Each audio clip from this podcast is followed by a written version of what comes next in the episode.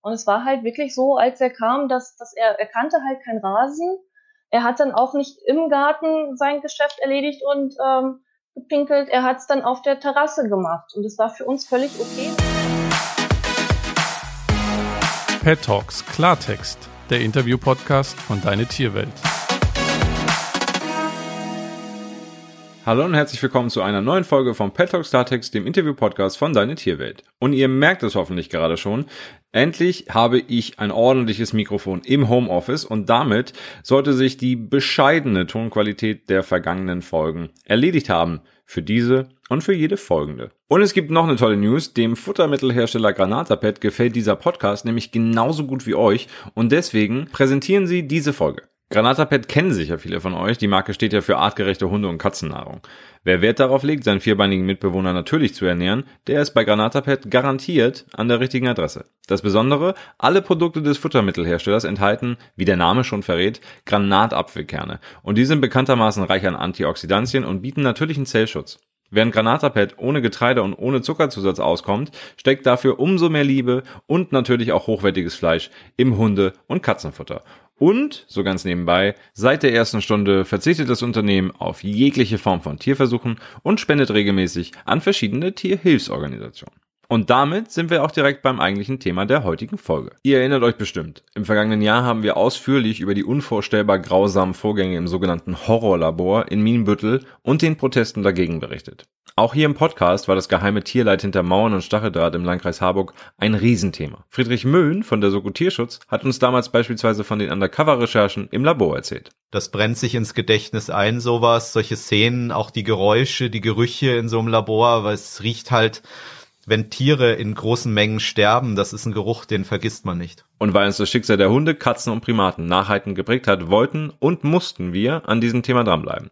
Deswegen freue ich mich jetzt sehr, dass ich heute mit Nadine sprechen kann. Nadine hat Rufus bei sich aufgenommen. Der Beagle wurde drei Jahre in einem Labor für Tierversuche missbraucht. Seit zwei Jahren darf er jetzt endlich ein glückliches Hundeleben führen. Sein Frauchen berichtet darüber regelmäßig bei Instagram und jetzt auch hier bei mir im Podcast. Hallo Nadine. Hallo.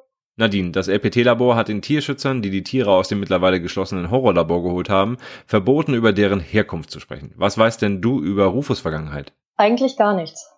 Also es bleibt wirklich geheim, aus welchem Labor er gekommen ist. Wir wissen nicht, was an ihm getestet wurde, wie er gelebt hat. Also im Grunde genommen wissen wir gar nichts. Habt ihr denn eine Idee oder eine Vermutung, was an ihm getestet wurde? Nein, ich weiß es wirklich nicht. Also es kann wirklich sein, dass er wirklich nur als Vergleichshund äh, gehalten wurde ähm, dass gar nichts an ihm getestet wurde. Es kann sein, dass es einfach Futter war, ähm, Zeckenschutzmittel, wie auch immer. Ähm, ich meine, wir haben jetzt so die Richtung getippt, dass es eventuell ein Zeckenschutz war, der in den Nacken geträufelt wird, weil genau am ähm, Fell am Hals hat er halt zwei weiße Punkte. Wo halt die Frage ist, wenn jetzt ständig was draufgeträufelt wird, ob das Fell sich dann dementsprechend verfärbt. Aber sicher wissen wir es definitiv nicht. Vielleicht gehen wir nochmal einen kleinen Schritt zurück. Warum wolltest du überhaupt eine Laborbiege bei dir aufnehmen? Wir wollten einen Hund aus dem Tierschutz, das war uns von vornherein klar. Beagle fand ich als Kind schon immer gut und wenn man sich dann auf die Suche begibt, stößt man automatisch auf die ganzen Vereine, die Laborbeagle vermitteln.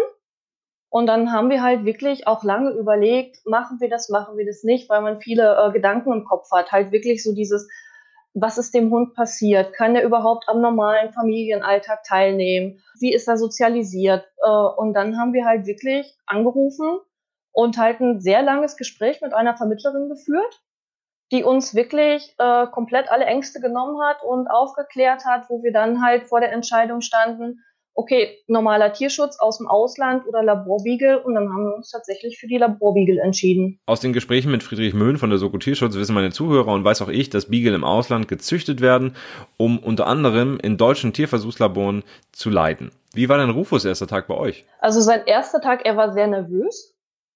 Also wir konnten ihn vorher schon kennenlernen, muss ich dazu sagen. Er war in der Pflegestelle. Es war jetzt nicht so, dass er direkt aus dem Labor zu uns gekommen ist, sondern hat vorher schon vier Wochen in einer Pflegefamilie gelebt und kannte schon so ein paar Sachen.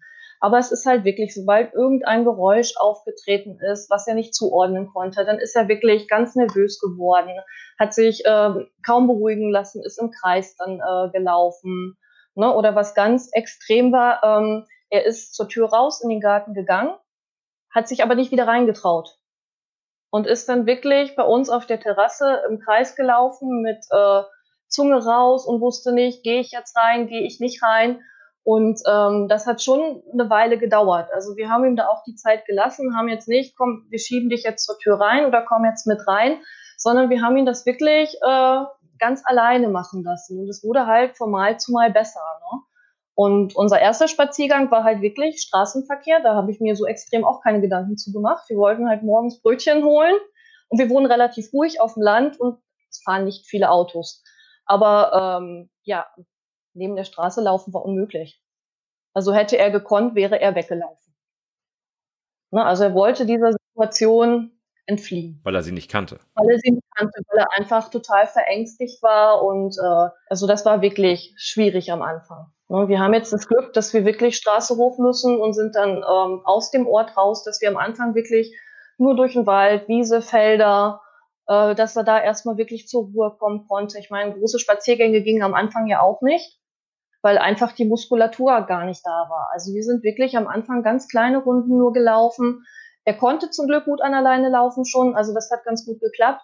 Aber wir haben wirklich ganz kleine Runden gemacht und immer die gleiche Runde, einfach, dass er sich sicher äh, gefühlt hat. Was war für euch denn die größte Herausforderung mit Rufus? Die größte Herausforderung, ja halt wirklich auch dieses am, am Straßenverkehr teilnehmen.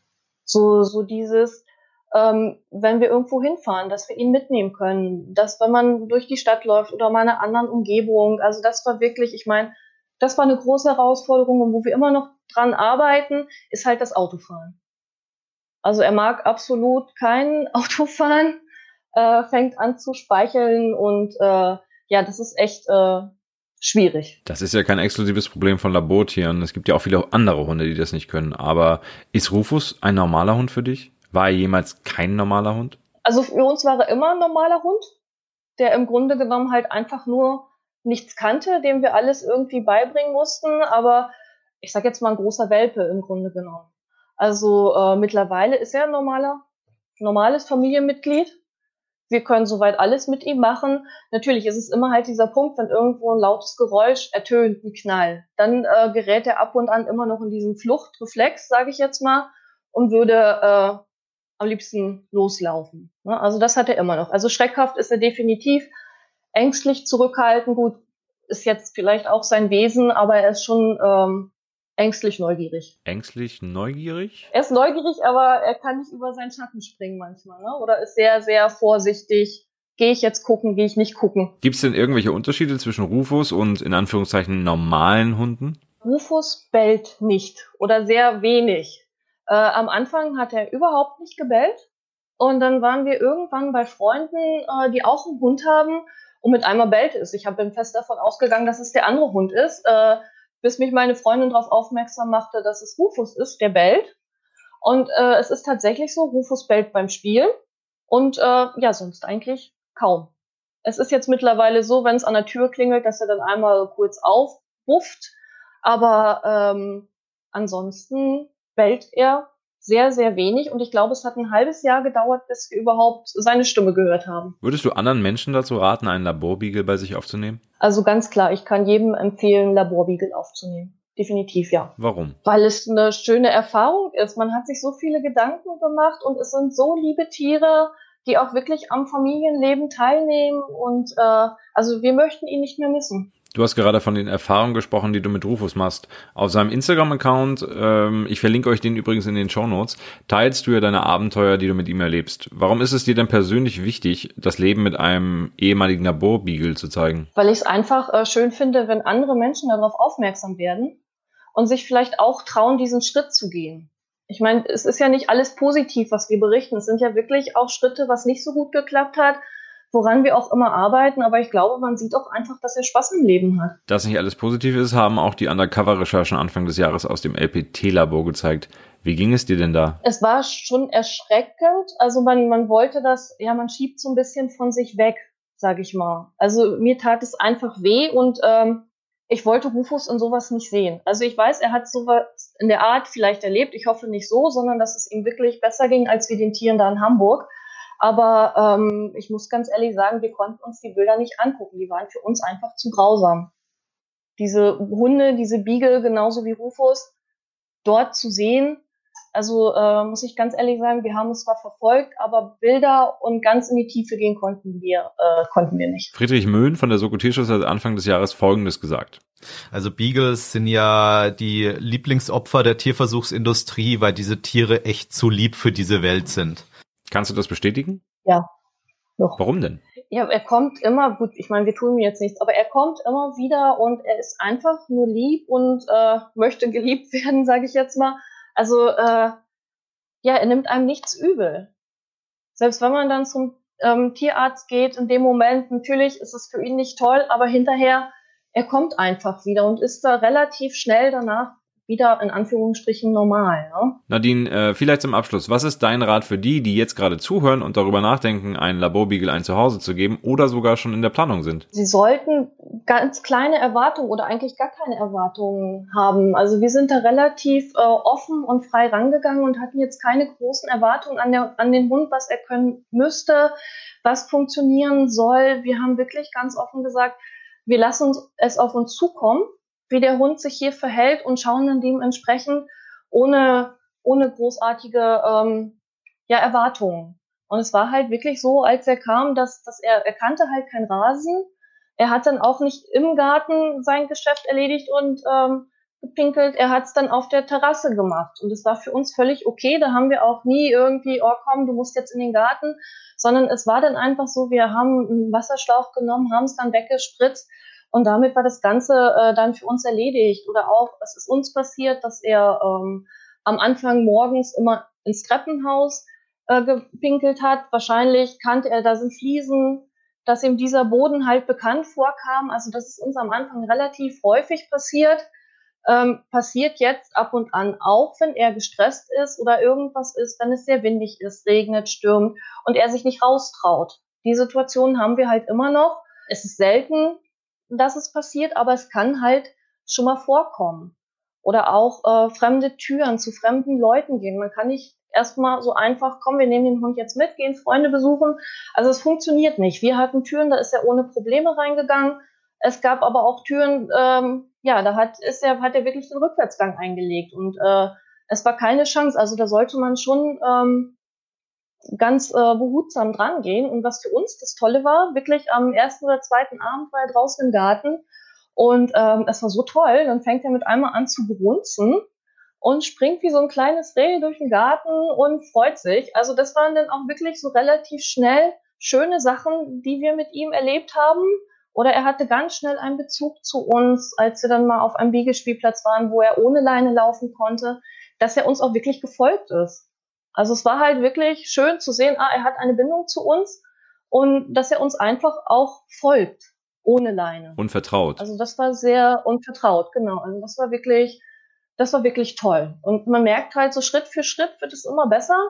Ähm, wie gesagt, am Anfang Straßenverkehr ging gar nicht. Mittlerweile können wir mit ihm in die Stadt fahren. Er steht an der Ampel, wenn man ihm Stopp sagt und wartet, bis grün wird, läuft dann weiter.